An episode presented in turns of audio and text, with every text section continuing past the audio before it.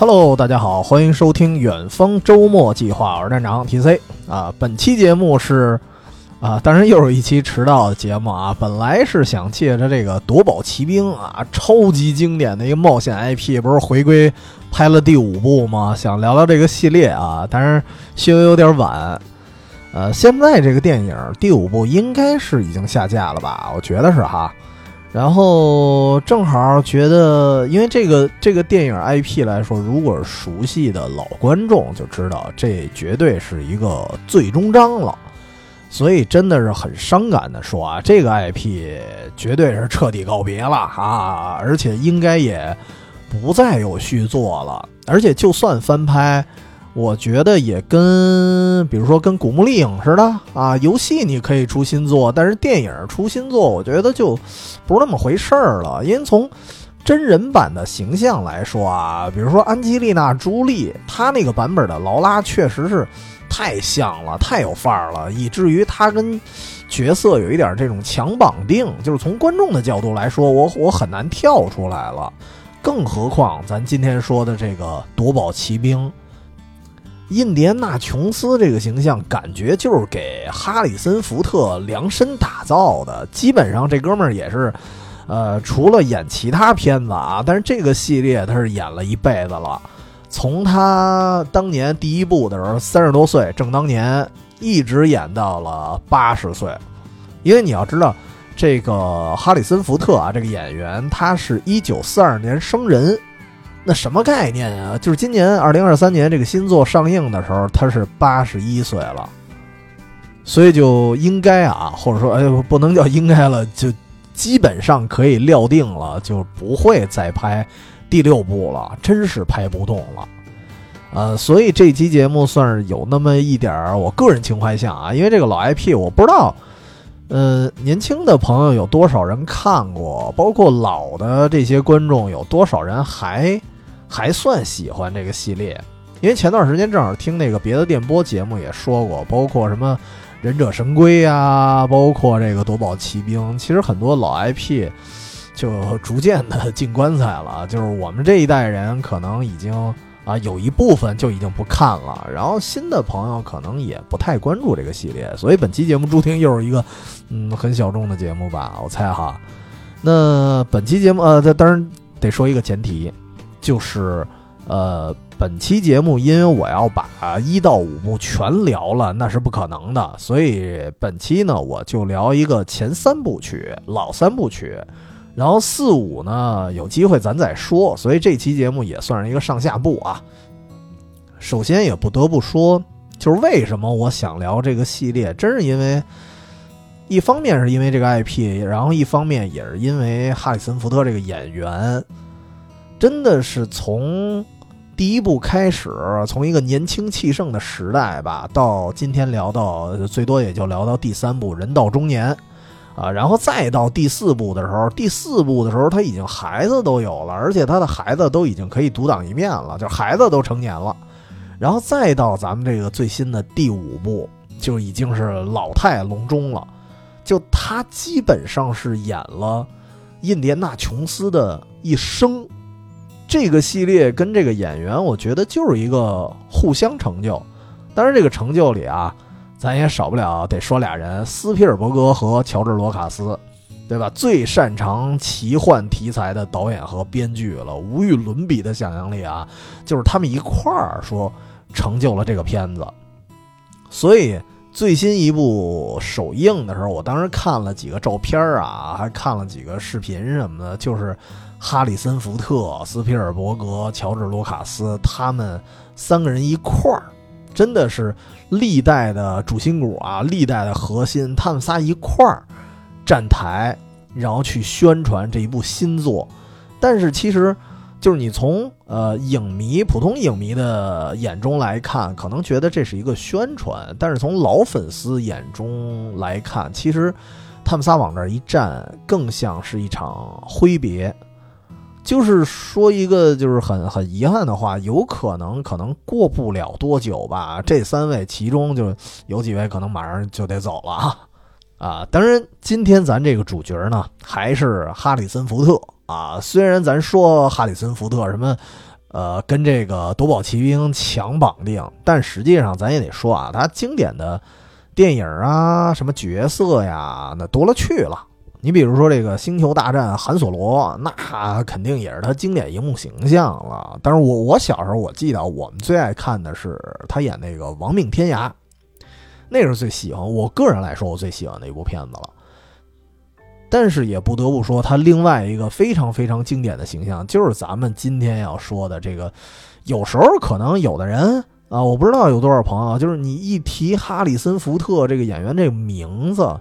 直接就链接到印第安纳琼斯了。啊，以至于前几年，应该是二零一五年吧，当时哈里森福特说自驾了一个小型飞机。啊，这个外国演员也挺猛的，自己驾驶一个小小号的一飞机坠机了，然后呢啊没死啊，就是重伤住院，当时。我看到这个新闻，我第一想法，我除了说心疼这个演员啊，就是我立马就想到了说，完了，这个《夺宝奇兵》第五部那是不是就没戏了？因为在他坠机事件之前，我记得有过宣发，好像是我看到有宣发，就是说第五部正拍呢。所以我先想到是电影啊，是不是就拍不了了？而且也觉得，就是我们儿时算是一个心目中的一个寻宝英雄啊，难道就以这种方式落幕吗？所以当时挺挺担忧的。但是所幸的是，人家人这体格确实挺棒的，无大碍啊，活下来了，而且还继续拍，以至于呢，我们今天又能看到新作的上映。所以本期呢，既然咱是一个怀旧向节目，那肯定得先先从前几座咱慢慢聊。毕竟这么多年过去了啊，我觉得尤其是对于呃第一次接触，甭管是不是第一次接触这个 IP 啊，就算您看过前几座，但是这么多年过去了，直接去电影院看第五部的话，可能也觉得有点懵，而且。其实当时，比如说零四啊零零八年，应该是零八年那个第四部上映的时候，里面就埋了好多好多彩蛋。如果不是说对前三部特别熟的话，有可能是看不出那些致敬的。所以其实我觉得还挺需要先先回顾一下。所以这就是为什么咱这期就是分成上下两部啊，两期节目才能聊完。第一部呢，就是这这一期呢。咱先聊老三部曲，从一九八一年聊到一九八九年，近十年间啊上映的《夺宝奇兵》最初的三部曲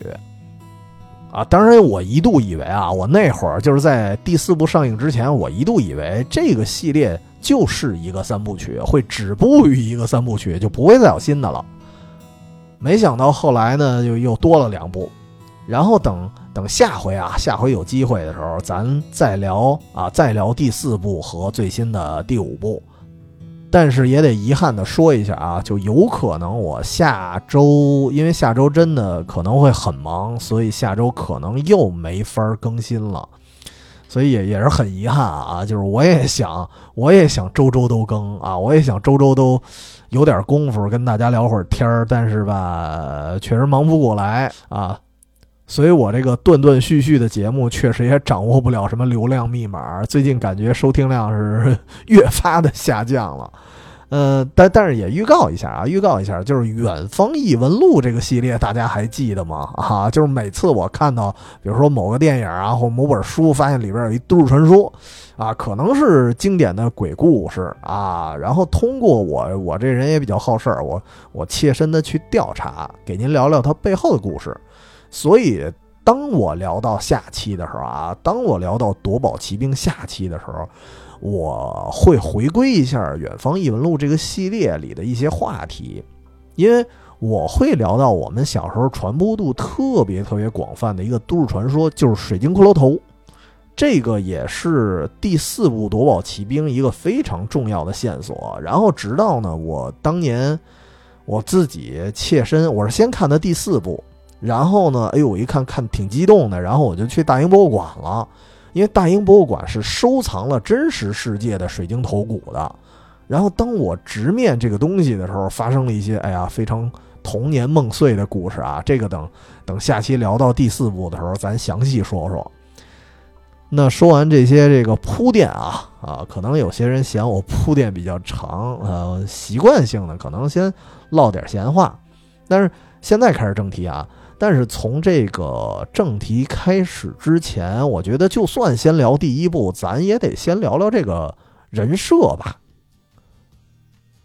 就是我不知道有多少朋友了解这个印第安纳·琼森这个这个形象啊。其实，其实我们那时候小时候不叫什么印第安纳·琼斯，不是说这么硬的去说。我们那会儿可能受译制片的影响，我们都叫他琼森。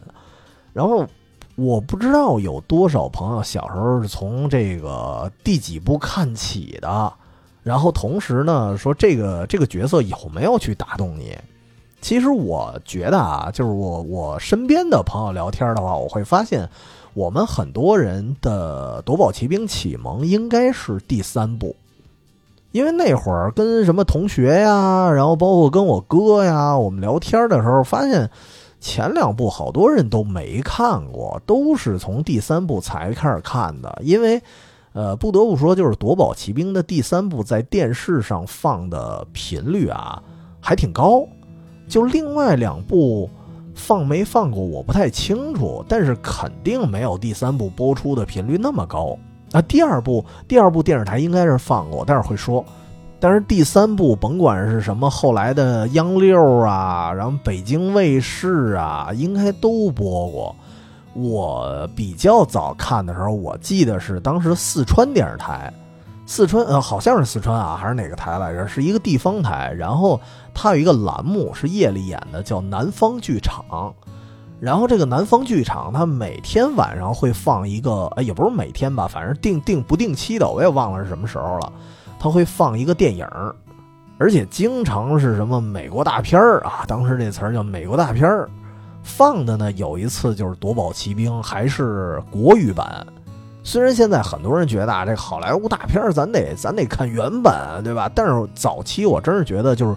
很多国内的译制片儿那个配音还挺好玩的，尤其是第三部出现了这个 Johnson 的老爸，然后他那个他那老爸那老顽童的感觉配的还特别可爱，就还真是国语版，呃，挺有意思的。我觉得，嗯，他这个系列。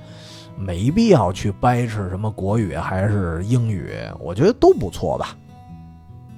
所以说起来，我们身边很多孩子，如果说通过电视、电视台这个渠道去看的话，应该可能很多人看的更多的是第三部，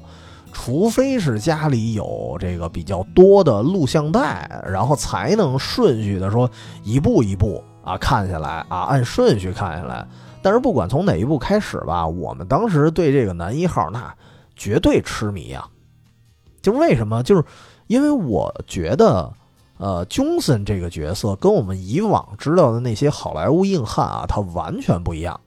就是你知道什么叫又有文化又能打？那是个什么概念？就是以前啊，你比如说对比其他的那些什么硬汉好莱坞明星。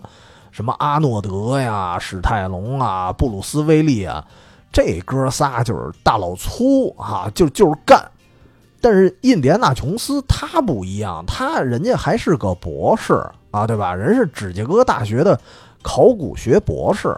然后平常呢，人家还道貌岸然的给给大学生还还讲课呢，人家是教授，而且人穿的也是这个就是西服笔挺的，跟个人似的。然后直到他开始冒险的时候，他到了什么荒郊野外啊，到了古墓啊，呃，摇身一变就变成他特别经典的那一身，就是皮衣，然后牛仔帽，然后里面还一个脏了吧唧的、有点粗布的那么一个衬衫，然后发黄的那个颜色，然后经常还有一点半露酥胸啊，露点什么胸肌，偶尔呢也也光膀子，但是。确实没像就是刚才说的那哥仨，什么阿诺德那帮人，没像那帮人，那那仨老露着，对吧？没有，就是哎，琼森属于啊，琼森博士属于这个，还是那种犹抱琵琶半遮面的那种野性。然后呢，武器方面，我觉得他也很特别，因为刚才那哥几个，你你想到阿诺德，你就想到的什么加特林霰弹枪，然后想到这个史泰龙，想到的也是这个重机枪啊，包括他那个射的箭，射的那弓箭，那箭头都能爆炸的那种，都是那种重武器。但是，但是，j 森就不一样了，他他也用枪，但是呢，不是特别常用，就是他的主武器啊。我觉得枪有一点对他来说像，反而像副武器了。人家主武器是一鞭子，哎，这点就跟别人完全不一样了。而且这个鞭子还特别的多功能，就不是说光打人啊。比如说他过一些什么深渊呀、什么壕沟啊时候，用来什么荡秋千啊，然后兼具打人的功能。就是以前小时候啊，我们不知道怎么去形容它。现在这个小词儿，什么能文能武啊，文武双全，什么这么说可以。以前觉得就是词儿也比较少，我们就觉得他就是一文化流氓，就属于什么呢？什么叫文化流氓？就属于你要跟他讲道理啊，人家那个知识储备你也讲不过他。但是如果你呀，你讲不过他了，你要跟他耍流氓哈，人家直接就掏枪啊，人打的还挺准的那种。所以甭管文的武的，你你都干不过人家，啊，然后所以他这个人，你看有这种设定啊，一方面有这个深厚的专业知识，所以就经常被什么军方啊、政府啊委托去寻宝，然后另外一方面他自己骨子里其实也是有这种冒险精神的，所以就是你能看出。他这个人，他不是说拘泥于什么研究室啊、图书馆啊那的那种考古学家，他不是学究，他愿意去实打实的去冒险。而咱们呢，比如说咱们这个角度作为观众，也能看出来，他在外面的时候啊，就君森在在外面冒险的时候，比在课堂上更能。爆发出他更多的活力，然后包括那些幽默感，你就感觉他特别精神的啊，在课堂上稍微有点古板，所以这个系列电影，我觉得对他的身份处理呢，就显得特别的对半切。什么意思呢？就是就是他在不同场合下的那种反差感特别强，就是俩俩人似的啊，俩不同的人格，就是你对比之下，比如说同样是盗墓题材。那比如说《鬼吹灯》的胡八一啊，虽然人家也是什么身负半本十六字阴阳风水秘术，但是相对来说，呃，还是偏痞一点啊，比较草莽英雄那个气质。其实另外一个，比如说那个冒险 IP，我们以前也聊过的，就是《神秘海域》。《神秘海域》的主角是德雷克，我觉得他他也是那种，他更像一个战士，而且毕竟人打戏动作戏更多一点，所以我觉得。胡八一和德雷克这哥俩是一挂的，就是你肯定不能看到他们在那个大学里头授课，对吧？他干不出这事儿来。然后再比如一个人，就是《国家宝藏》里那个尼古拉斯凯奇，就是《国家宝藏》系列这哥们儿呢，又有点就太文了，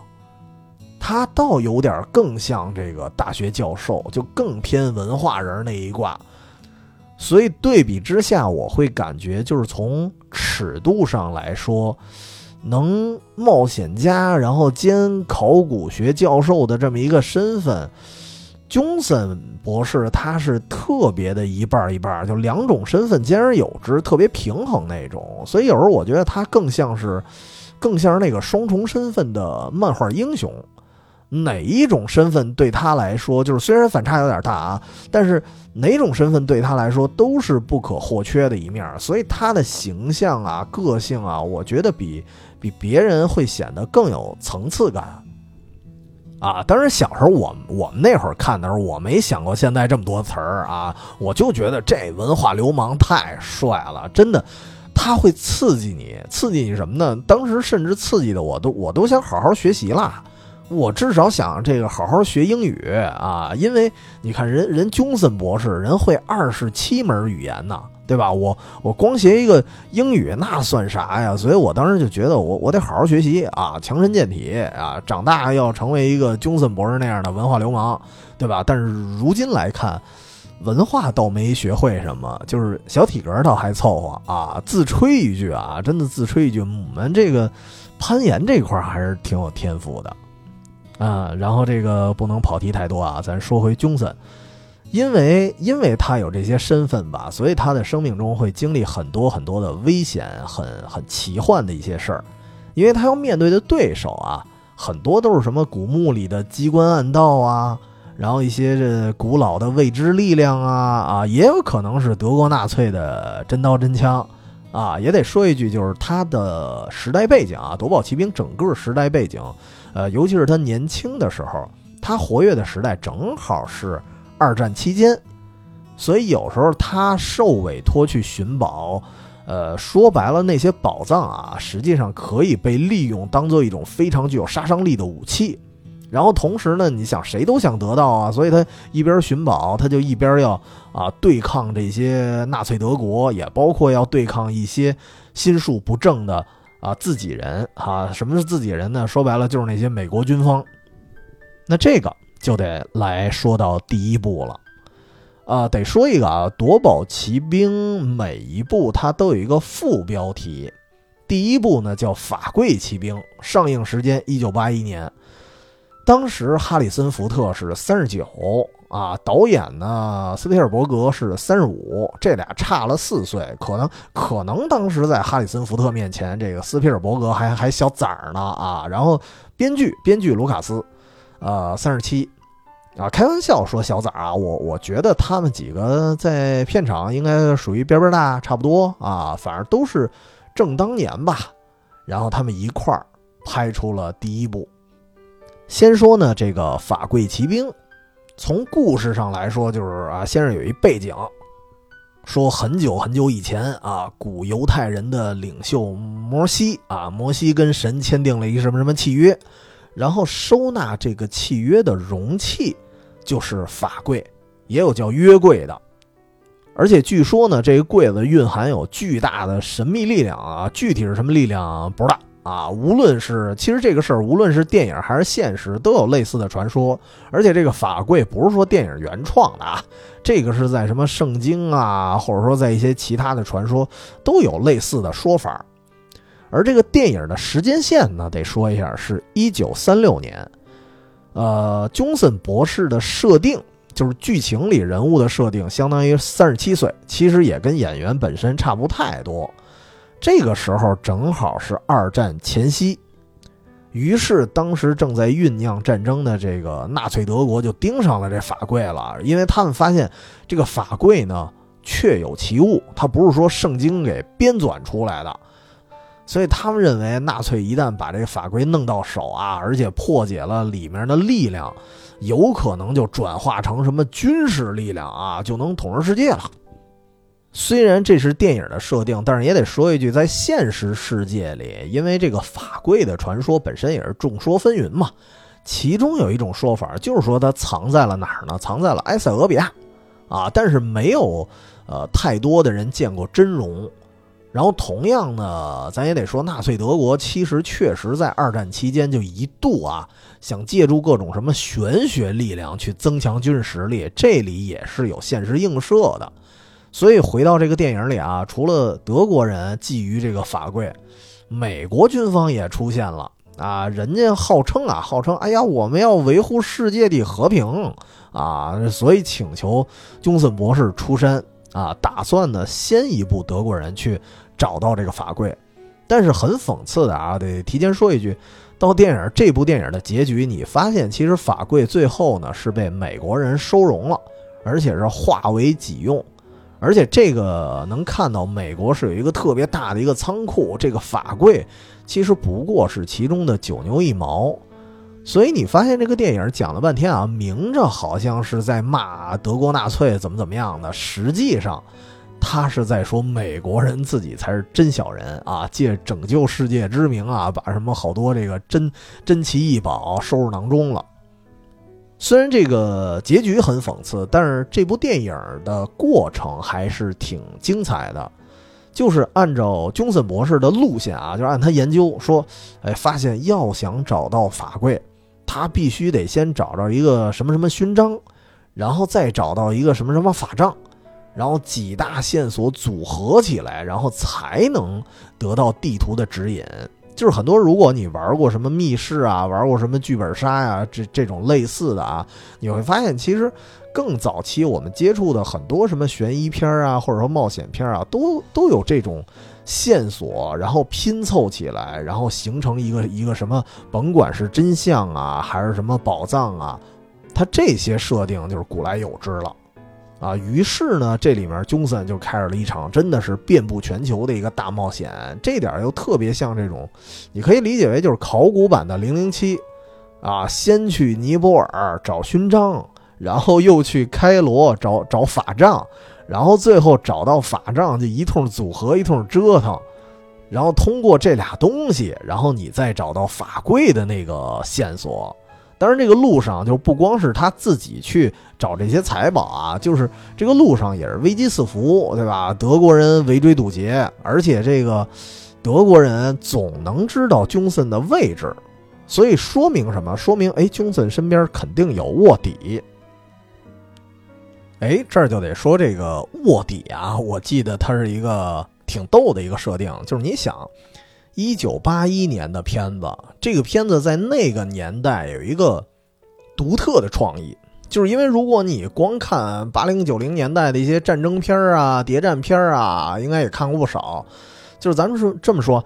正经的谍战片里，主角身边确实一般都会潜伏着一个什么双面间谍什么的，这属于标配了。但至少这个所谓的间谍，他是个人类。啊！但是我真的是在法贵骑兵头一次见到卧底，他他不是人类，他是一猴就是这猴是一个反派，训练有素。就是这只猴呢，也是在电影刚开始，差不多也不到一半啊，这个时间段，然后突然出现了，出现在这个琼森身边啊，看着挺可爱的，然后搂着啊，一直揪着琼森的女朋友，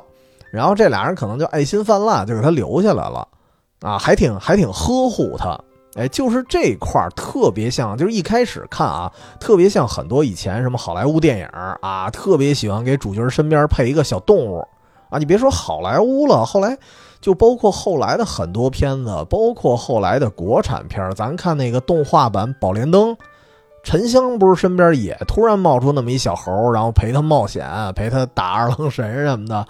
这个按照原著啊，你按按照原著的宝莲灯肯定是没这猴的，但是就是为了增加一些趣味性，也让这个片子就更轻松一些，所以设计这么一个小动物，就是很多电影里有这么一个标配。但是谁也想不到，甭管是咱观众还是包括剧中人啊，琼森博士都不知道这猴一直在泄露他的行踪。就这猴本身就是一卧底，甚至最后这猴还想刺杀琼森，结果就好像给琼森下毒吧，然后阴差阳错他自己把这毒吃了，反正最后这猴给自己给弄死了啊，结束了他那可耻的一生。就是，但是你依然觉得你对这猴你还讨厌不起来，因为毕竟他是一猴。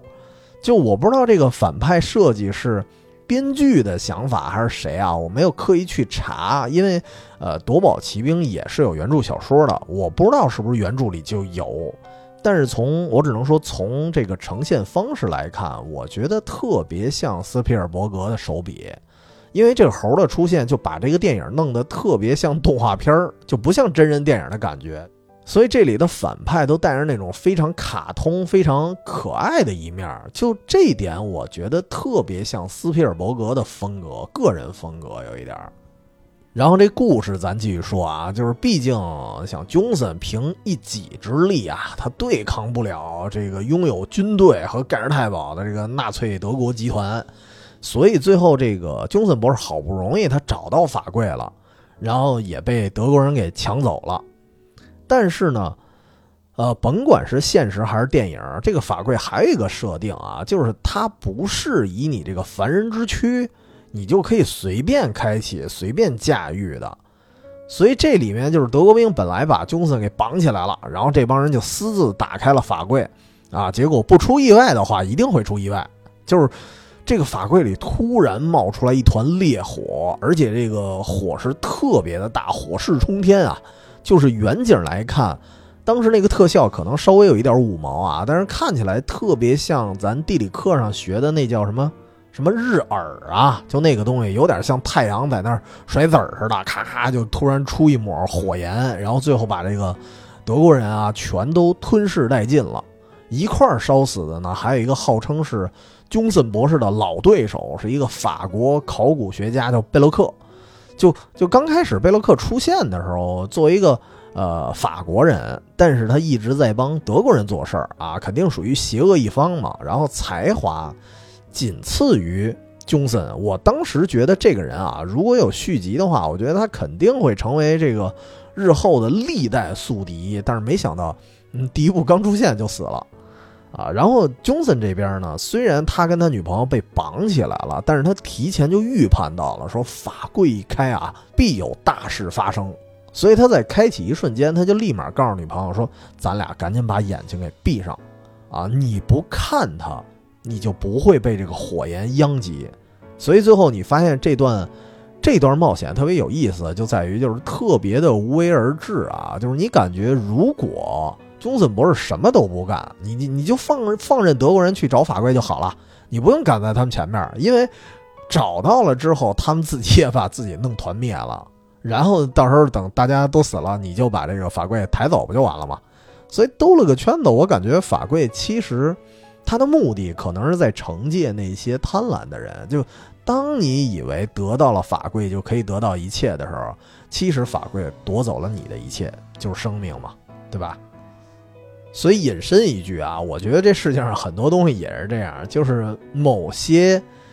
本不应该属于你的东西，但是你一定要去得到它，或者说一定要去怎么怎么样，这个用一些非法手段去获取的时候，其实到最后也会反噬回来啊。所以最后这个这个片子到最后就等德国人团灭了，然后这个琼森这边就你挑着担，我我牵着马，就就把法规就运走了，然后运回国之后，但发现最后也发现他不过是被美国政府摆了一道。其实相当于是另外一个强权政治，他借琼森之手得到了这个宝物，然后最后呢，琼森也刚不过政府，就他警告了一下。最后我记得有一有一台词儿，应该是警告了一下政府那些人，就是说你们不要轻易打开，然后就愤愤然的就走了。他也没辙呀，对吧？但是故事的最后呢，从 Johnson 这边啊，从从法贵这边是被啊美国人给收容了。但是从 Johnson 这边来说呢，他也是收获了此生的挚爱，叫马里昂啊，不是不是打篮球缩脖子那个啊，这是一女的，虽然拼写好像一样，但是中文翻译好像就叫玛丽昂啊。同时，这个女孩呢也是他恩师的闺女，有这么一个设定。这个算是第一部开山之作啊，真的一下就让这个 IP 横空出世了，因为因为我觉得这个系列啊，就是这个片子它。拥有太多不得不火的一些因素了，比如说，你看这个非常波澜壮阔，而且动不动就去这国家去那国家，一个非常大的一个冒险旅程。然后同时呢，也有一些特别巧妙的这种解谜设计。因为你需要依次的去找到不同的宝物，然后通过啊排列组合，然后最后得到新的线索。这个解密要素其实后世的很多什么考古片啊、冒险片啊，跟这个都差不多那个意思。然后也包括刚才说，就是那个猴子反派，这非常特别的一个设计。真的，我不知道以前有没有出现过这种啊，但是。他这个片子算是我最早见过的用猴子来充当卧底的，而且其实他也映射了，在一战、二战很多时候确实有派各种动物到战场上，包括用用狗还是用什么狼来着，然后身上绑上炸药，然后往人敌阵里冲啊，什么就各种啊。所以其实综合来说，你就发现，包括他的立意也是非常有意思的。他最后你看的是一个波澜壮阔的一个冒险片儿。但是看到最后，你会发现它是一个政治隐喻，就告诉你，其实什么德国、美国都一个德性啊，其实就是一种高级黑。所以我来评价第一部的话，我觉得第一部就是堪称完美啊，不得不火，所以才人家才有了第二部啊。那那来，咱继续说，就是第二部《魔宫骑兵》。其实《魔宫骑兵》的时间线啊，我当时查了一下，它的时间线是在第一部电影之前，应该是前一年。所以严谨的来说，第二部算是一个前传，所以第二部的世界观里还不涉及什么二战啊、什么纳粹之类的，它主要对抗的呢是邪教。啊，首先开头啊，就是这里这里演，宗森博士突然出现在一个老上海的酒吧，然后跟一帮什么黑帮打扮的人做交易，然后他呢，先是用一个古代帝王的骨灰去换对方有一个叫孔雀之眼那么一个钻石啊，然后最后呢，就对方啊黑黑帮这帮人是有一点这个黑吃黑，什么都想要，骨灰呢我也要。然后这个钻石呢，我也要啊，于是又摆了这个琼森博士一道啊，他他老被人摆一道，然后就是什么一通追杀，然后琼森博士呢，他就绑票了当时酒吧里一个歌女叫威利，应该这我记得好像这这女的也是黑社会老大的情人吧，还是算是什么的，应应该是也也是有关系的，反正就。呃，一绑架了这女的呢，对方有点投鼠忌器。然后这次宗森也不是完全的被人家阴谋阳谋，被被人家摆一道，就是他自己也有那么一些些的小准备。就是他带着威力呢，从啊窗台跳出去了。跳出去之后，正好落在他提前安排好的一辆车里啊。这个这个车呢，是一个小朋友来开的，然后就一块儿，这个小朋友开着车就给他带跑了。这个开车的小朋友啊，真是一个小孩啊，因为他他当年个儿比较矮，他踩油门还够不着，所以他演他鞋底还绑一个小木头块儿，那么一小孩儿。但是这个小孩儿呢，日后大家其实还有那么一点点的熟悉。这个人就是，呃，哎，是前年还是去年？应该是去年那个电影《瞬息全宇宙》那部电影里面，杨紫琼的老公的扮演者叫关继威，就是长得像成龙那哥们儿。然后到这儿呢，这仨一块逃亡的人啊，就是琼森、小孩儿还有歌女威利，这个就是本作的主角团了。然后他们就开始亡命天涯，但是他们坐的这个逃跑的飞机啊，就是因为他们下了车之后又坐上飞机啊，又跑了。实际上这个飞机也被那波黑帮给收买了。结果这个飞一半，这飞行员就就溜了啊，然后放着他们自生自灭。结果呢？当时演的也比较奇幻啊，就琼森博士趁着这飞机的高度非常接近一个雪山山顶的时候，就带着威利和小孩儿，然后拿一个橡皮艇当缓冲，就从飞机上就蹦下去了啊！然后接着就是啊，借着这惯性就开始急速的速滑啊！最后呢，一直滑到了一个印度境内的一个小山村啊！但是这个动作戏你别别太深究啊，别太掰扯啊，就是看一热闹。等到他们滑到速降到这个印度这小村儿里的时候，这个故事才正式的开始。但是这个故事也挺逗的啊，就从这儿开始，跟刚才我刚才说的什么那波黑社会就一毛钱关系都没有了，就是一个全新的故事刚刚开始。因为我我一开始看这个片子的时候，我看开头，我以为这得自始至终都是对抗那个黑帮的，结果最后发现跟人没关系，就是。之所以这部叫《魔宫奇兵》，它就跟这个印度这个村子有关啊。当时就是说，这个村子的人啊，看见这个宗森他们从天而降啊，就觉得你们这个一帮人一定是神派来的使者。然后同时也告诉他说，我们这个全村的希望啊，有一块圣石，这个圣石被偷了。然后自此以后，这个村子里就各种天灾人祸。啊，就稍微其实有有那么一点奇幻了这儿，而且这个村子里的少年呢也经常神秘失踪，所以这个村子里的人啊，他们就认为肯定是附近有一座魔宫啊，那个魔宫里的人啊，这帮邪教的人他们干的，他们可能偷走了圣石，也也包括把我们这孩子偷走了，用来祭祀，要进行一个什么什么邪恶仪式。然后呢，这个印第安纳·琼森呢，就秉承着一点雷锋精神吧，啊，然后当然也是出于一种冒冒险家的好奇心，于是就决定来代替这帮村民去跟魔宫去交涉。首先，这个片子开头啊，它是有一点小悬念的，就是琼森这帮人他去了魔宫之后，就是你想象中啊，觉得魔宫可能特别吓人。但是到了那儿之后，发现这个魔宫里，甭管是这个，呃，魔宫的主人，咱就简简称公主啊，是一小男孩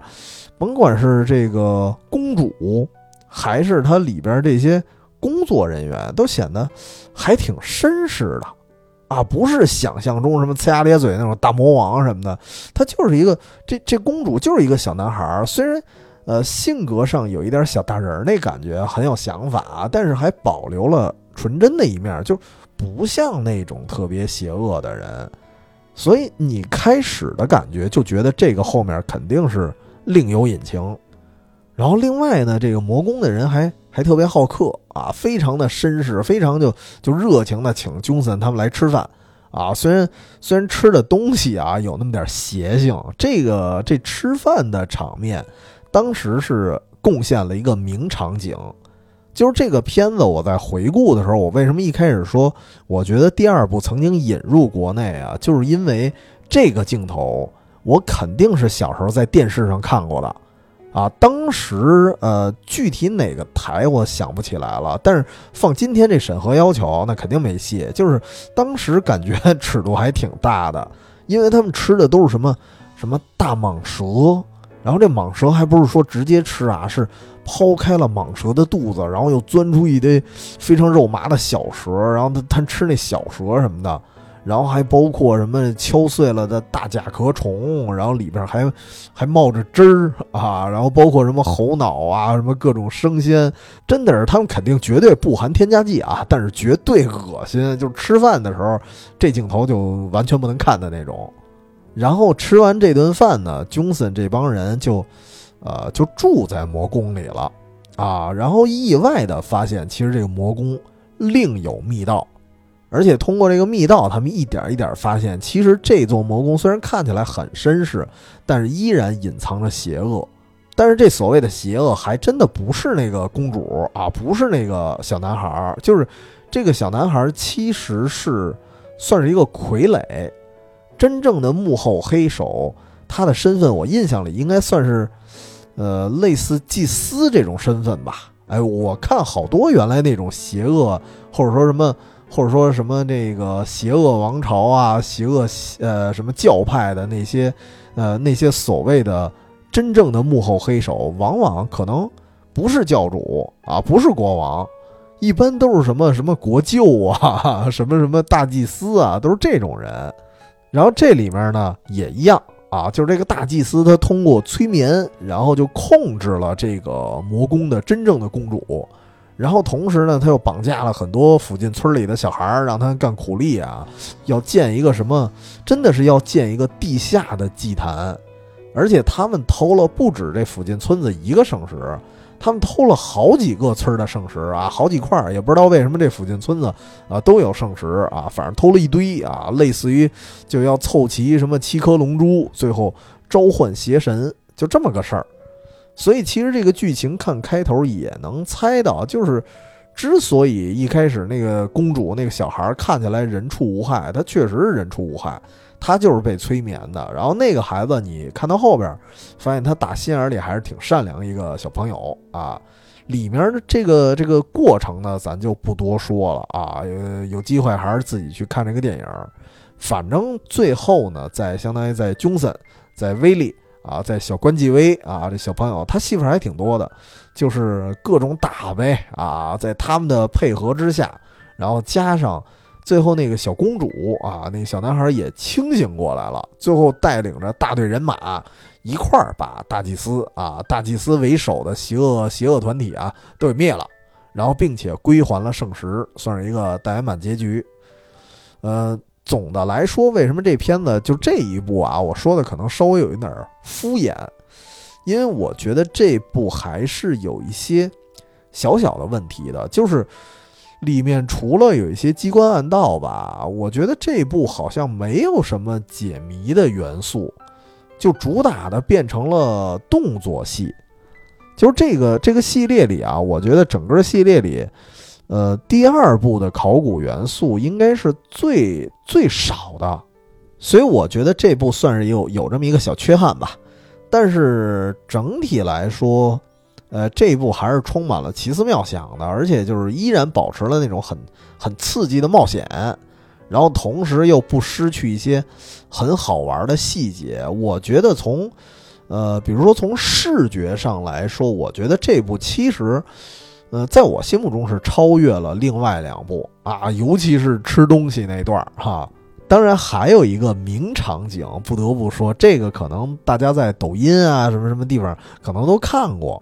这个名场景是呼应第一部的，所以你在抖音上看可能会看到两段，就是其中有一段是有一个拿大刀的一一个什么阿拉伯人，应该是什么的，花里胡哨，拿着刀正正耍，正挑衅呢。然后琼森博士特别从容啊，举手就给那人一枪打死了，然后还还特别不屑的扭头就走了。结果到了第二部呢，这个名场景又再次出现，然后对面也是出现一个抡大刀的，咔咔这这一顿耍。结果这次琼森还是想来一个就是非常不屑的表情，就表情已经做出来了，然后想掏枪，发现枪没在身上，就是尴尬了。而且最逗的是，就是你要知道这部的时间线，它是在第一部之前啊，所以换句话说，其实你可以理解为就是琼森先在这一步，然后原本想一种哎非常不屑啊、非常鄙视的这种态度。然后开枪打死一个刀客，但是这部他并没成功。直到呢第一部的那个时间线，就是他第二次出现了这种大刀客，他才算把这个很装逼的一件事儿给完成。就是这段，我觉得拍的特别有意思，就在于就是他特别敢拍，他把自己的名场景拿出来，不是为了致敬，而是有一点自嘲。所以我觉得这个这个片子拍的心态就让我觉得挺好的。而且，除了这里面啊，刚才说的一些就是跟第一部对应的啊小心思，还有一些卢卡斯自己的小心思，就是开头跟黑社会交易的那个酒吧叫什么呢？叫欧比旺酒吧，啊，这个名耳熟吧？就是他是引领那个安纳金和卢克的那位绝地大师，算是对星战的一个小彩蛋。而且我记得好像整个夺宝奇兵不止一处星战彩蛋呢，就是魔宫，就是在魔宫这个环境里，它有壁画，那个壁画其中有一个就是 R R Two D Two 那个机器人的造型，所以这些导演和编剧啊，他们都会哎融入自己的一些小九九，而且不止卢卡斯，斯皮尔伯格也有啊，就是刚才说那个威力，就是琼森绑架的那个舞女，那个女孩。那人谁呀？那个人就是斯皮尔伯格的媳妇儿啊！而且当时听说，就是斯皮尔伯格有一个小要求，就是在拍摄的中途，哪怕现在是在片场，也都得定期的给他和他媳妇儿一个独处的，并且共享晚餐的一个时间啊！就感觉嗯，还还挺居家的。所以第二部啊，总的来说，就是我的直观感受是。这部的刺激感绝对是超越第一部了，但是从冒险解谜的角度，确实没啥解谜啊，所以我感觉还是第一部更胜一筹吧。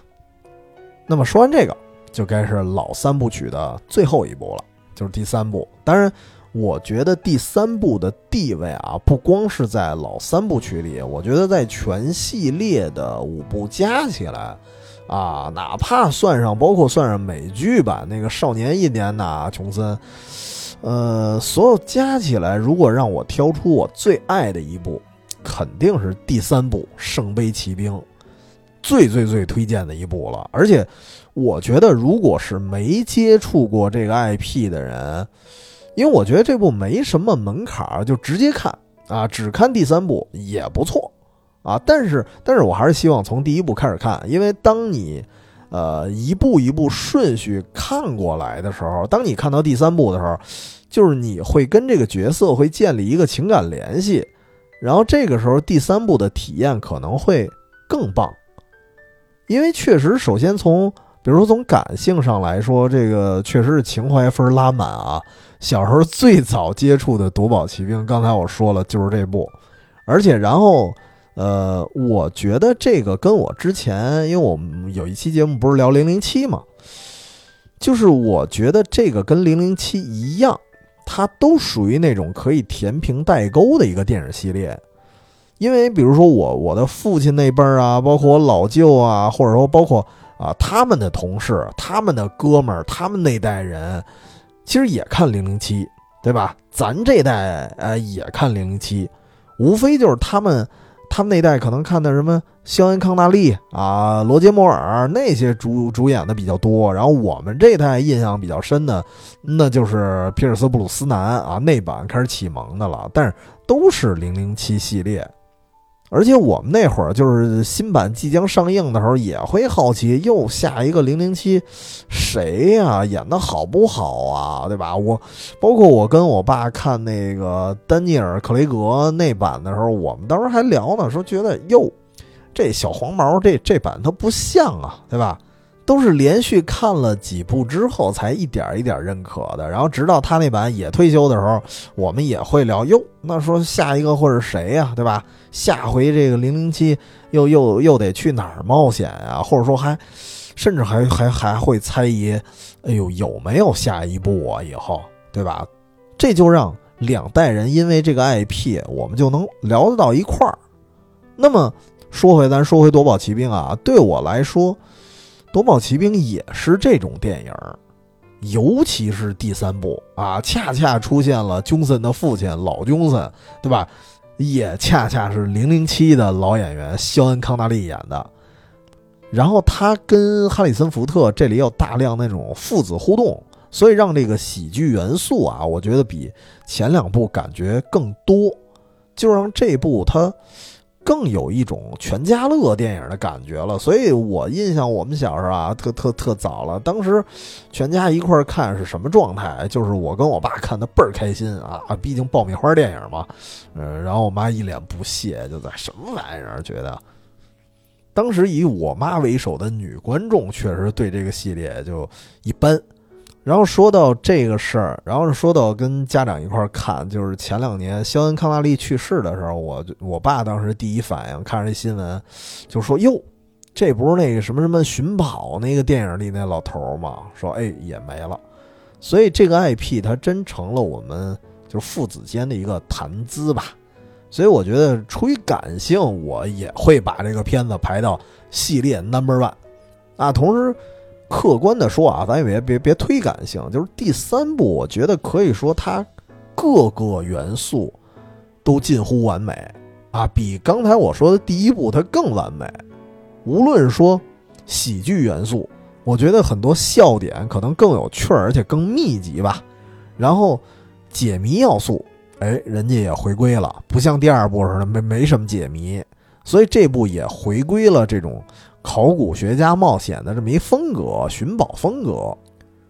同时包括整个电影它起承转合的结构啊，也是很完整的。然后还有这个老角色的回归呀，他们也带来了很大的那种欣喜。所以刚才为什么说尽量还是从第一部看过来，不看前两部，这个是体验不到的。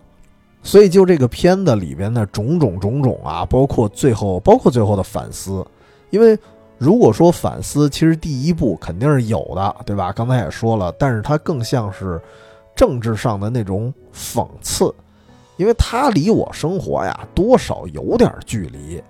但是第三部它就不一样了，它最终的宝藏是一个圣杯，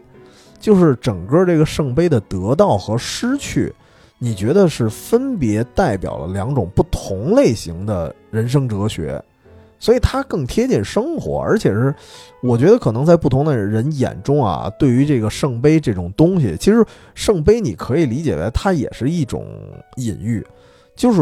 应该不同的人有不同的体验，这不像那个第一部的政治隐喻，我觉得它比较直给，也比较单一，就是第三部的人生哲理有一点千人千面，因为第三部的道理啊，它是植根于生活的。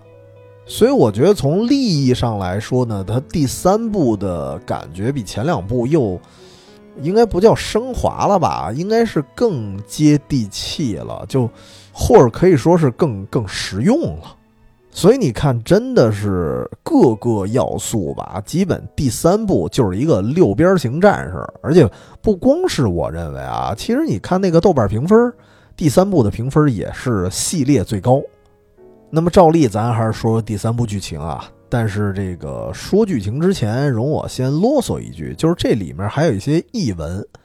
为什么刚才说，哎，喜剧色彩它更多呢？其实应该说，整个系列啊，全系列本身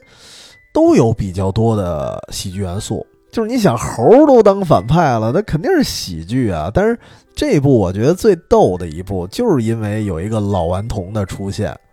然后让这个肖恩康纳利和哈里森福特他们这俩一搭档啊，就不是那种纯硬汉男主的戏了，就有点双雄这种主角设定。就是我们看很多啊，就是按主角团的人数的这个设定。就是其实我觉得很多电影人数的设定，它决定了这个片子的基调，或者说根据这个片子的基调，它去确定人数，它有相辅相成的。比如说，如果你想讲一个孤胆英雄，那肯定就得大男主，或者说那个像异形那种大女主啊，然后其他的其他出现的人物都是小配角搭子啊。但是如果呢，这个主角团是一个铁三角模式。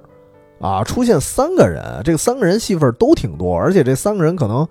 一般出现啊，都是会互相制约，然后同时又有一点互相扶持，就这种感觉就是犯罪片、江湖片会居多啊。但是，一到了双雄模式，我就觉得这俩主角肯定要有点冲突，对吧？名人佐助嘛，对吧？相爱相杀那种。所以双雄类型的片子看多了，我感觉有个规律，就是要么就特悲壮，喋血双雄那种，肯定得死一个哈；要么就特逗啊，感觉这俩有捧有逗，而且经常还切换一下角色那种。这部就是啊，终于变成双男主了。然后明显就是这这个双男主的设定啊，一定程度就是为了搞笑啊。然后加上因为是父子嘛，所以看起来还很亲切。啊，然后这个就得说啊，就是肖恩康纳利这个角色的加入，确实听说有一个小八卦，我不知道真假，我一说一乐的事儿啊，就是说这个斯皮尔伯格其实他本身也喜欢零零七系列，你看又又说到零零七了，就他也想导演零零七的其中一部，但是一直呢没能如愿，所以呢这个算是他通过这部电影如愿了一半，因为他把老零零七主演呢肖恩康纳利给请过来了。而且演的呢，这个片子里也是一个前辈的感觉啊，毕竟这里第一男主都是他儿子，所以感觉有那么一点哎敬意在里边。但是有趣的是什么？就是肖恩康纳利在这里边虽然演的是一个前辈啊，但是特别为老不尊啊那个劲儿，所以在这部电影里充当搞笑角色的啊，很多时候就是他啊。我印象特深是有一段，这父子俩。开着飞机逃跑，啊，后边又是纳粹啊！开着飞机追，然后琼森是在前面开飞机，然后老爷子就负责扫设备，但是可能扫忒猛了，没看清楚。过了一会儿，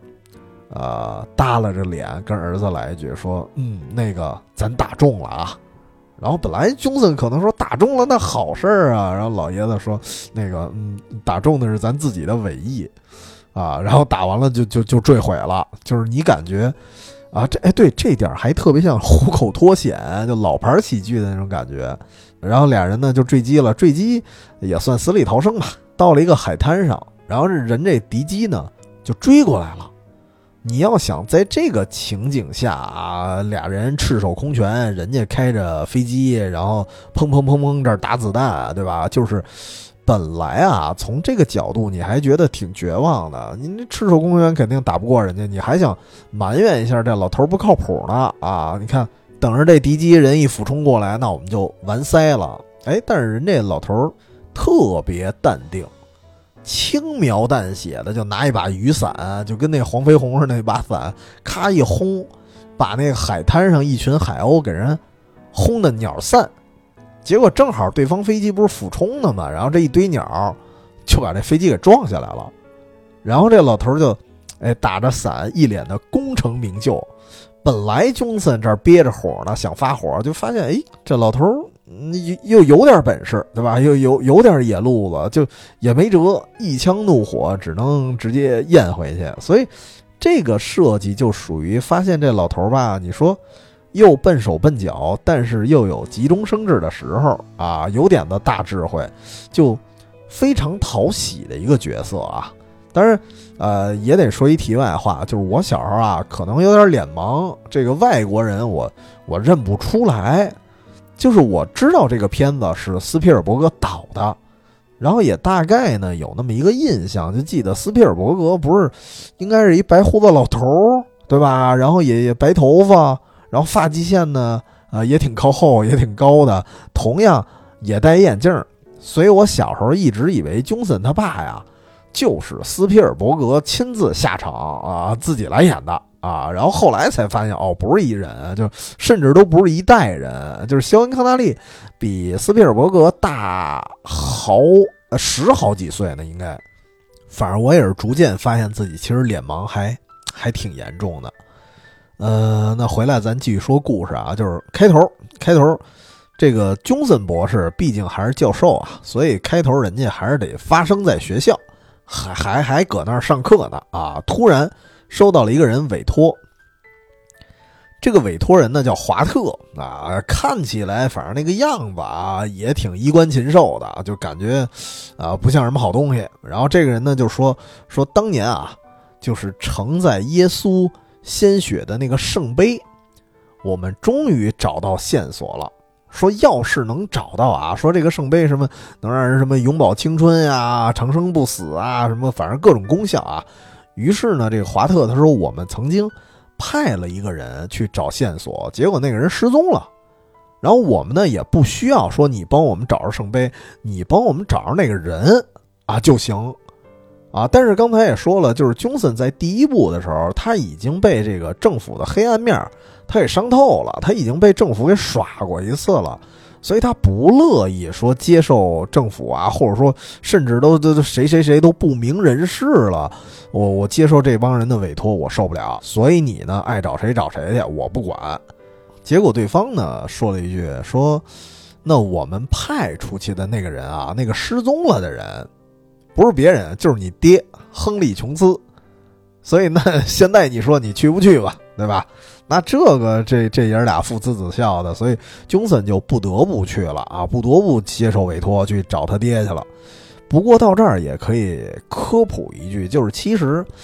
印第安纳琼森啊，这个琼森博士他的真名人真名，呃，不不是叫印第安纳琼森，他的完整的名字他叫亨利琼斯二世，就是当年他爸可能也懒得起名儿，就直接他爸就叫亨利琼斯嘛。啊，然后他直接管他儿子叫亨利·琼斯二世了。电影里也是，他老头还特欠，老管他叫儿子叫 Junior 啊。然后你看不同版本的翻译啊，有的版本可能给翻译成叫二世，老头老管他叫二世；有的版本好像直接就把朱尼尔翻译成小崽子啊，小小崽子 怎么怎么着的。然后 Johnson 呢就特别生气。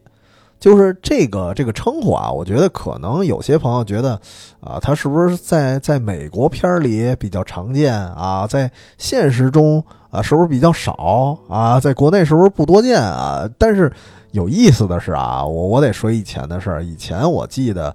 呃，我们上一代的很多叔叔大爷开玩笑，也会拿什么“二世”“二世”这个词儿来说啊。我记得，比如说我去我爸单位，然后他那帮同事，什么什么大爷大叔的啊，就说：“哟，二世来了，对吧？”那个时代的人还还真的挺爱这么开玩笑的。他无论哪个国家，只能说这个 这个玩笑话啊，这个笑点，好像在今天现在好像是不多见了。然后说回来啊，就是因为琼森他不是特别反感这个亨利亨利琼森二世这个名儿嘛，他不喜欢。正好他们家呢有一只他特别特别喜欢的小狗，叫印第安纳。在这个小狗狗去世之后呢，琼森博士就给自己起了一个混名，就叫印第安纳琼斯了。然后这部电影啊，第三部结束的时候，就是那个琼森那老哥们儿。第一部在第一部就出现了一个大胡子，算是一个援兵。这哥们儿在第三部也回归了，然后这哥们儿还因为这个事儿还嘲笑呢，说合着印第安纳是个狗名儿啊，然后哈傻乐半天。呃，所以说其实这一部还揭示了很多琼森的身世，包括他为什么怕蛇呀，什么什么之类的，包括他什么时候开始开始用鞭子。啊，但是也得提到啊，另外一个美剧就是那个《少年印第安纳琼森》，那个知名度肯定没有三部曲高，但是我觉得也还行。那个少年那版也挺好看的，有机会可以搜搜。就是他能看出来，琼森从小就爱冒险、爱考古啊。当然说说好听点叫爱冒险，说白了就如果你看的话，你发现其实这孩子从小就淘。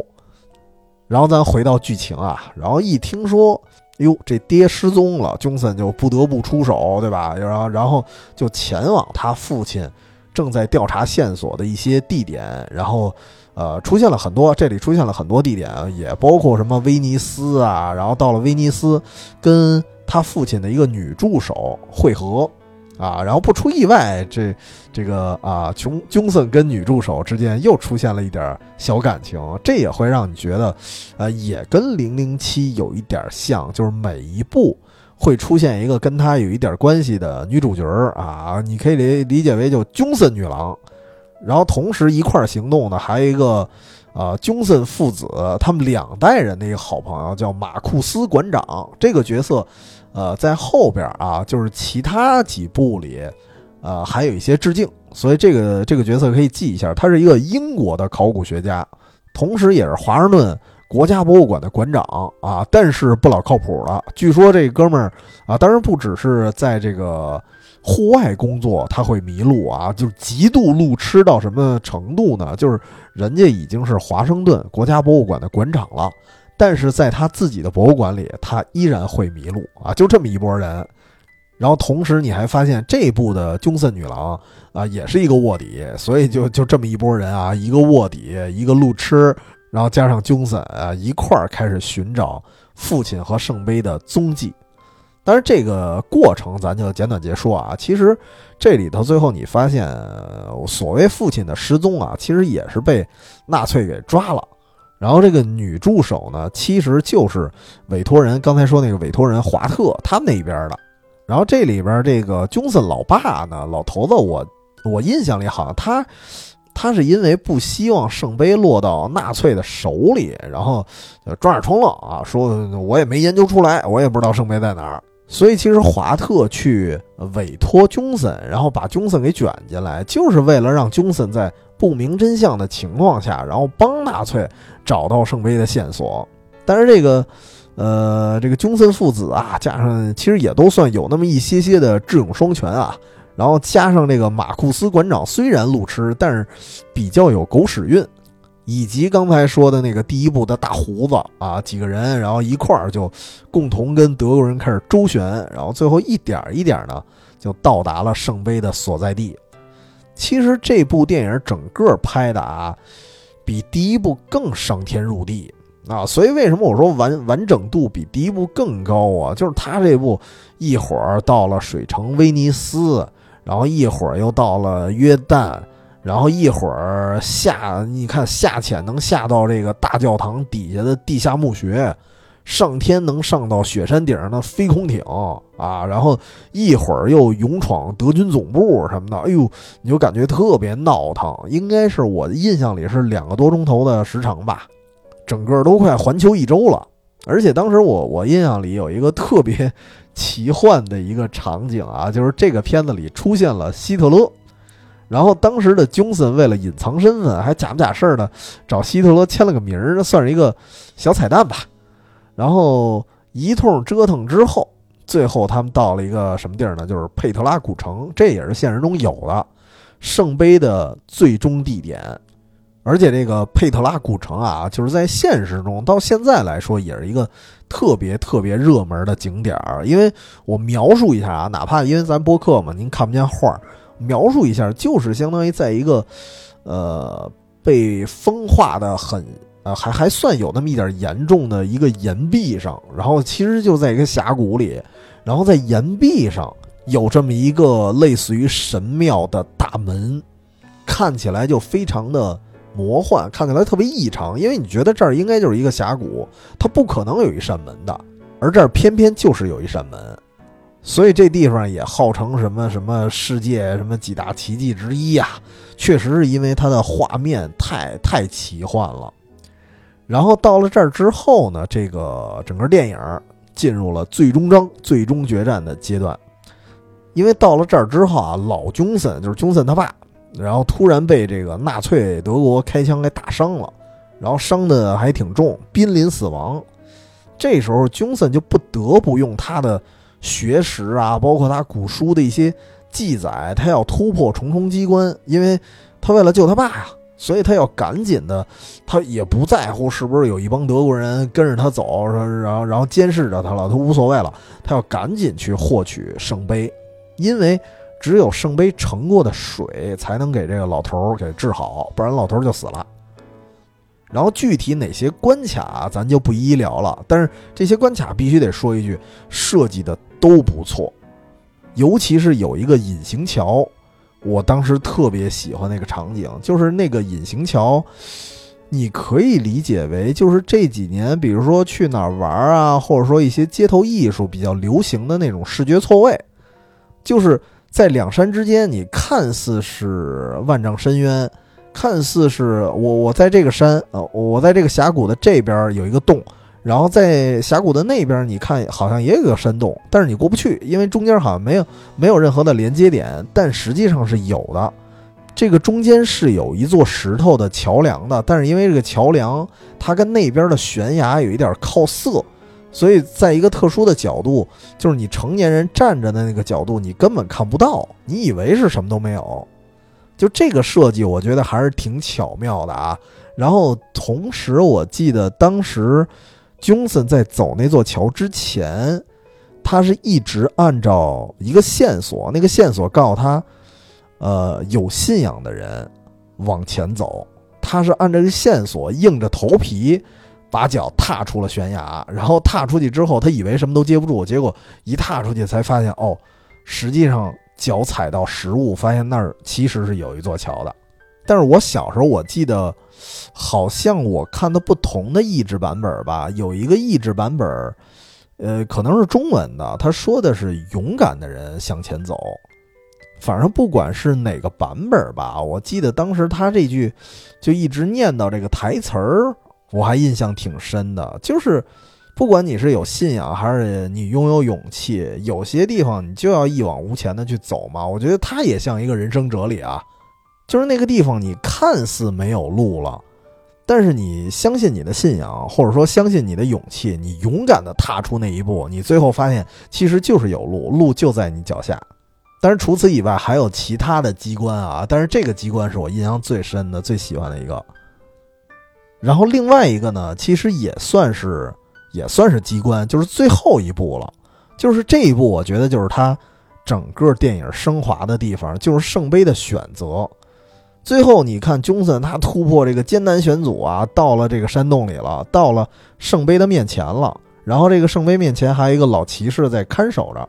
然后你发现，其实你以为啊，到了这儿我就拿到圣杯就走，然后盛点水就完了，结果你发现其实面前有。一大堆圣杯啊！嚯，好家伙，都都华丽着呢啊，金光闪闪的。然后你也不知道该挑哪一个。然后其中因为这个纳粹这帮人啊，就什么华特呀，然后包括那个女助手，他们几个也跟过来了。然后那个纳粹这边呢，就选择了一个长得特漂亮的啊这个杯子。然后他认为这可能是真的啊。然后一盛水，华特就喝了一口。刚开始一瞬间可能还还觉得没事儿，然后紧接着过了几秒钟，然后这这整个人就感觉不对了，他就觉得好像喝了什么毒似的，然后立马这个人就急剧的衰老，甚至最后直接萎缩成了一具人干儿哈，一个僵尸。小时候看这场景特别恐怖，呃，也算是那会儿的童年阴影了。然后说明什么？说明他选错了。然后。Johnson 这边呢，最后他看来看去，选择了一个非常非常朴素的、锈迹斑斑的，甚至就是你感觉应该是一个铁的杯子，因为别的看着都是金杯啊，只有这个感觉就是一个铁的，而且还锈了。但是恰恰这个才是真正的圣杯。我觉得啊，当时看这一段就是圣杯的获取。是我当时看这个电影啊，包括后来看这个电影，也在反思，就是它应该是这个电影第一层，呃，人生哲学了，就是那些啊，咱们看似平平无奇的东西啊，或者是人，它隐藏的或许是一种大能量，但是那些看着花里胡哨的，其实你往往都不灵。这个道理放到今天，它也是一样的。咱不说，比如说一个人啊，他包装一下、修饰一下，也不是说不好，但是应该说有度吧。因为可能对我来说啊，我之前节目我说过，因为可能因为创业，然后也因为涉及很多的合作，所以我我社交圈子比较比较杂，所以真的是我自己的一个亲身体验的一个规律啊。我发现那些就特别会说漂亮话的人。然后那些看起来，甭管是他的穿着呀，还是谈吐啊，貌似很成熟、很游刃有余、很八面玲珑的人，就是当你真跟他处事儿的时候，你试试啊，就是一般都不灵，就是甚至这样的人，你会发现很多人他是投机取巧、一门灵，你跟他合作你能累死，反而是有一些呃惜字如金的人。其实是什么呀？人家其实不是不爱说话，或者说不会说话，其实他反而是因为谨言慎行，所以他说话相对来说量少。就是这种人啊，就是按我的规律来说，我也不敢说代替所有，但是大概率下，这种人你跟他合作如沐春风。他们恰恰这些就是不爱说大话、不爱说漂亮话的人，或者说说话相对来说少的人。他们的思维是相对来说有逻辑的，而且有时候办事儿真的是一步一个脚印儿。跟他们接触下来，我觉得相对来说合作愉快啊。但是很遗憾，这些人他真的是需要一个长时间接触的一个验证，你才能懂他真正的价值。其实这些人特别容易被埋没，因为毕竟这是一个比较急躁的社会啊，就是跟这个被选中的杯子一样。往往是那些特别金灿灿的，然后特别惹眼儿的那些杯子，才能被人看见。而那些真正的圣杯，它长得可能锈迹斑斑，只有懂的人，或者说有足够耐心的人，他才会找到它真正的价值。这个确实是一个圣杯的遗憾，也是人的遗憾。然后这个就是圣杯它得到的过程啊，我的一个体会。然后到了这个。失去的时候，就是我又有一个新的体验，就是这个圣杯啊，就是它可以拿出，呃，山洞，但是你不能过一个线，然后你一旦过了那个线之后，整个神庙就开始地动山摇。然后当时我就记得是这个片子里这女助手，然后她就拿到圣杯了，就是先是。先是琼森拿着这个圣杯盛了一点水，给自己的父亲先治好了。然后对对琼森来说，其实这杯子已经没什么用了。然后这个女助手呢，她老大就是华特嘛，老大已经死了。然后这女助手迫不及待的想把这杯子带走，结果越界了。越界之后，整个这个呃神庙就开始地震。然后呢，这个女助手看到圣杯正好掉到了一个地缝里。然后那个地缝其实底下就是万丈深渊了，然后他想拿手去够，本来当时琼森出于好意已经把他揪住了，就是这女的本来自己也掉进掉进深渊里，然后琼森给他揪住了，想给他薅上来，说你别再够那什么圣杯了。但是这女的当时自己就已经忘了自身安危了，因为都想长生不老啊，或者说通过圣杯获取更多的东西。然后最后这个这女助手呢就啊。自己坠入万丈深渊，然后紧接着呢，琼森也掉进那个深渊里了。然后他他相当于被这个女的给带了一下，也也掉进这深渊里了。然后从欲望上来说，其实他也差一点步这个女助手后尘，就是因为在欲望面前，其实人人平等，都想得到更多嘛。然后这时候老琼森，因为老琼森已经治好了，这时候老琼森揪住了琼森的手，就是在这个深渊的边缘，其实。当时琼森已经在悬崖边上，他的手指尖儿已经碰到那个圣杯了，就感觉马上就要得到了，再使把劲可能就得到了，当然再使把劲也可能就就掉下去摔死了。所以这时候老爷子用非常非常柔和的口气跟他说了一句：“放弃吧，Let it go。”我觉得当时这个镜头给的给的特别好，因为这个老爹他。不是那种用用什么声嘶力竭呀、叫唤的方式给你叫醒，而是用非常平静的语气告诉你 “Let it go”。就他会让我想到什么呢？就是真的可能也是有那种切身体会吧。当比如说当一个人他跟幸福已经非常非常贴近的时候，唾手可得的时候，或者说甚至已经已经得到的时候，但是你刚得到，马上就失去了。呃，人真的是很难平静的，他很难平静的接受现实这个事儿的，因为他不是说一个一个圣杯的事儿，什么什么长生不死、包治百病的事儿，他不是，就是他是当你得到了一个什么什么幸福，然后你马上就失去的时候，人正常人在心里都有一个急速的大起大落，可能刚到天堂，你又把我扔回人间了，我有那种落差感，或者说。就应该叫五味杂陈吧，有有落差呀，有执着呀，有不服气呀，当然也也夹杂着贪婪。就当时你看，琼森他去够那个圣杯时候那个表情，其实已经不是他前两部的样子了。就那有那么一瞬间，你觉得他表情非常的魔怔，但是也确实说明哈里森福特演的非常好啊。就能他演出了隐隐透着那种贪婪的样子了，他已经不再是原来的意气风发的琼森了，就是因为他自己也是，因为他得到这个杯子的过程太费劲了，然后突然要失去了，他他接受不了。但那个时候，其实你需要的不是说一个人抽大嘴巴给你抽醒，跟肥皂剧似的，演啪啪几个大嘴巴放下吧，什么大大声呼叫的让你醒过来，啊，不是。我觉得那个时候反而需要的是一种那个老爷子的声音，就是心平气和的告诉你孩子，你该放手了，因为就是那种比如说瞬间的得到和瞬间的失去，你刚拿到圣杯，你眼瞅着他他又又要落落下悬崖了，所以在那个关头啊，就是要么你就有可能是放任自己的执着啊，走走火入魔，坠入深渊，要么就是一旦遗失了这个杯子，你可能需要。很长的时间去消化，所以当时琼森那个状态特别让我羡慕的时候，他不一样，他遇到了一个智者，一个长者，就是那个看似不靠谱，但是关键时刻有大智慧的父亲，给他从这个欲望的深渊给给揪回来了。真的，那个深渊不光是物理上的啊，其实也是心理上的。所以其实你看。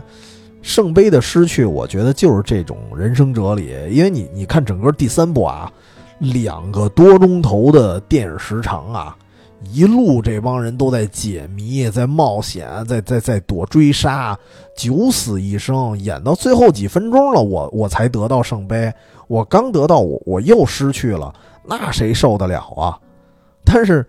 有时候人生就是这样啊。就比如说拿旅游来说啊，你千辛万苦到达了一个景区，或者说，比如说，呃，费了半天劲，爬了半天山，到了一个山顶的寺庙，人家就是闭门不开啊，或者说你可能刚到，人家就关门了，有这种情况呀，或者说你等了很多年，你遇到一个你觉得对的人啊，刚在一起没多久，就因为各种原因就分开了，对吧？所以你看对比之下，甭管什么。爱情啊，旅行啊，工作呀，尽是如此，都会发生这种事儿。那个时候，我觉得产生那种非常执着的情绪，正常的，甚至有时候会魔怔啊。所以就是，呃，我也不敢劝别人，因为我自己有时候也做不到。但是只能说，就通过这部电影，你去看吧。很多时候，该放也得放，对吧？咱咱不否认啊，我们很多时候我们尽量去留住。尽量去争取，但是呢，哎，子曾经曰过：“时也，命也，尽人事，听天命。”所以有时候我们也没法阻止一些失去。当然，我说这话有点这个站着说话不腰疼了啊。但是我确实得说，说归说，我自己也也没看开呢。我只是觉得说《夺宝奇兵》这个电影，它真的是，呃，虽然是一个现代电影，但是它确实在说了一个啊子曾经说过的一个道理。而且这个道理呢，说起来容易，对吧？好好理解，心理上能理解，但是做起来可能满不是那么回事儿。所以，只是希望吧，通过这期节目，也希望对对我自己说啊，这句话可能对我自己说的，就是希望今后的自己啊，当然也包括听节目的诸位，这世界上很多事儿能把握的，咱一定把握；但是失去的时候，也尽快的想开吧。那么说到这儿。节目戛然而止啊，结束的非常突然，因为我想到这儿我也没词儿了，嗯，因为还有些关于夺宝奇兵的故事，那毕竟是得得夺宝奇兵第四部和第五部那期节目，咱慢慢说啊，咱下回书。所以篇幅够长了，本期节目先聊到这里。如果呢，您也有一些呃有意思的、冷门的好电影或者好作品想推荐给我，也可以添加“远方全拼加 FM”，这是我们的公众号。公众号不定期更新，然后节目尽量的一个月三更。但是下周确实刚才也说了，下周可能有点难啊。呃，我尽量更，但是更不了，大家就稍微等一等吧。那本期节目咱聊到这儿就结束了。呃，周末愉快，咱下呃下下周再见，拜拜。